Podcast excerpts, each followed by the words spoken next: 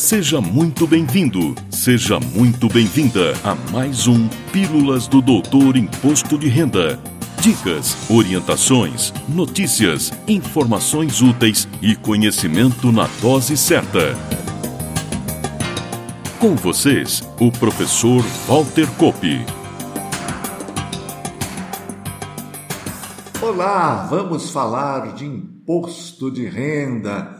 E o assunto de hoje é com certeza o preferido do declarante do imposto de renda da pessoa física.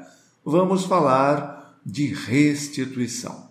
Isso porque, desde ontem, 24 de maio, a Receita Federal liberou a consulta ao primeiro lote de restituições do IRPF 2021, cujo crédito ocorrerá na próxima segunda-feira dia 31 de maio. Isso mesmo, desde o ano passado que as restituições foram antecipadas do mês de junho até 2019 eram pagas de 15 de junho a 15 de dezembro. Vieram para o último dia de maio até o último dia de setembro. E passamos de sete lotes regulares, conforme nomenclatura usada pela Receita, para cinco lotes regulares de restituições. Em tese, todas as declarações que não apresentarem pendências ou que, retidas em malha, sejam regularizadas dentro do prazo, integram os lotes regulares. Após esse prazo, os lotes passam a ter a denominação de lotes residuais. E vale lembrar que já há algum tempo os lotes de restituição passaram a ser multi-exercício, ou seja, contém, além das declarações do último exercício entregue, também as dos exercícios anteriores, que são incorporadas aos lotes na medida em que suas pendências são regularizadas. Isso significa que o ano todo temos lotes de restituição sendo liberados. E por falar em pendências, lembramos que nosso episódio 19 foi dedicado à malha. Se você, privilegiado ouvinte, privilegiada ouvinte, tiver alguma dúvida sobre o assunto, recomendamos ouvir novamente ou pela primeira vez o episódio 19. Por ora, destacamos que, não havendo pendência, ou seja, não havendo malha, as declarações cujo resultado seja imposto a restituir são incorporadas aos lotes com as seguintes regras. Primeiro, as prioridades legais. Relembrando, declarantes maiores de 60 anos, atendendo ao Estatuto do Idoso, portadores de necessidades especiais ou de moléstia grave e professores cuja maior parte da renda venha dessa atividade.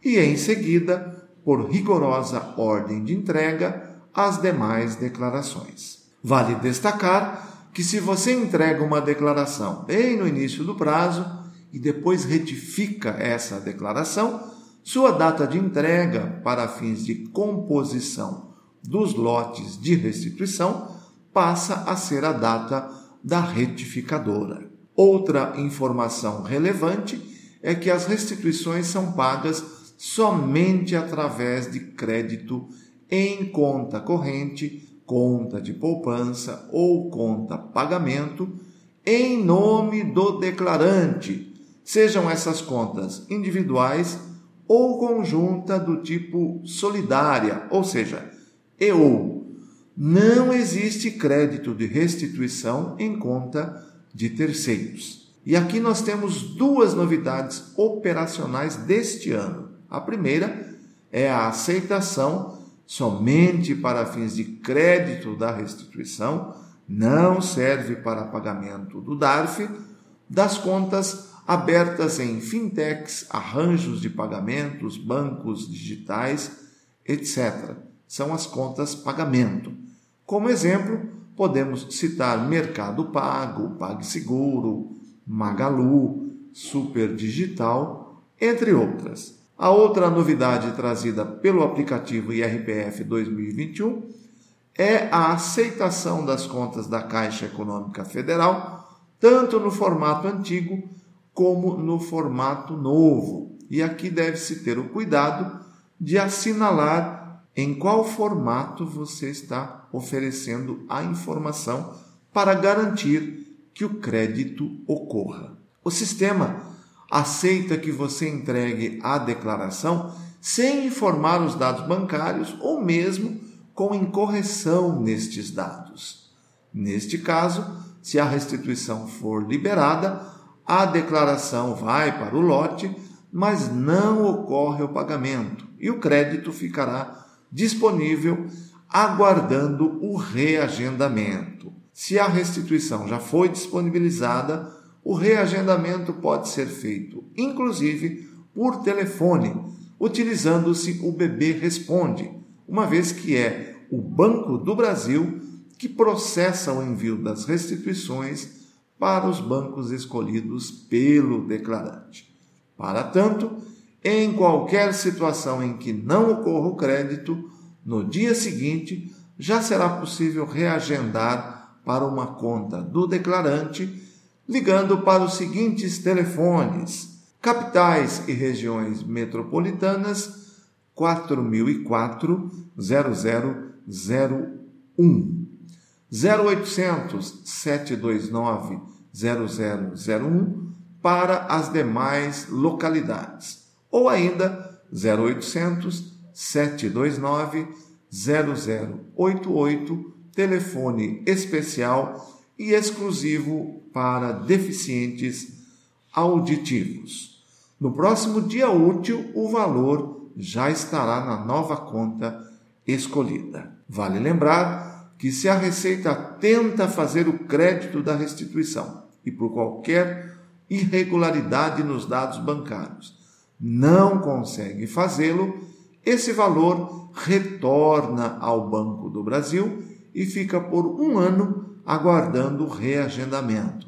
Findo esse prazo, a restituição é devolvida à Receita Federal e, em até cinco anos, pode ser solicitada pelo beneficiário através de um pedido de restituição no site da Receita. E por último, uma informação importante. Se sua declaração não está incluída no próximo lote e você precisa alterar os dados bancários, não será necessário retificar a declaração para alteração desse dado. É possível fazer isso diretamente no ECAC, Centro Virtual de Atendimento ao Contribuinte. É só entrar em Meu Imposto de Renda, em extrato da DIRPF e no item restituição, clicar em consultar e alterar conta para crédito de restituição. Lembrando que para esse acesso você vai precisar do seu código de acesso ou do seu certificado digital. Ficamos por aqui e agradecemos mais uma vez o carinho da sua audiência. E não se esqueça de se inscrever e curtir nosso podcast e nossos episódios. E claro, deixar o seu comentário. Valeu! Na próxima semana tem mais Pílulas do Doutor Imposto de Renda. Obrigado por ter ficado conosco. Espalhe a novidade aos amigos. Mande suas sugestões de pauta, seus elogios e suas críticas para pílulas.doutorir.com. Até lá!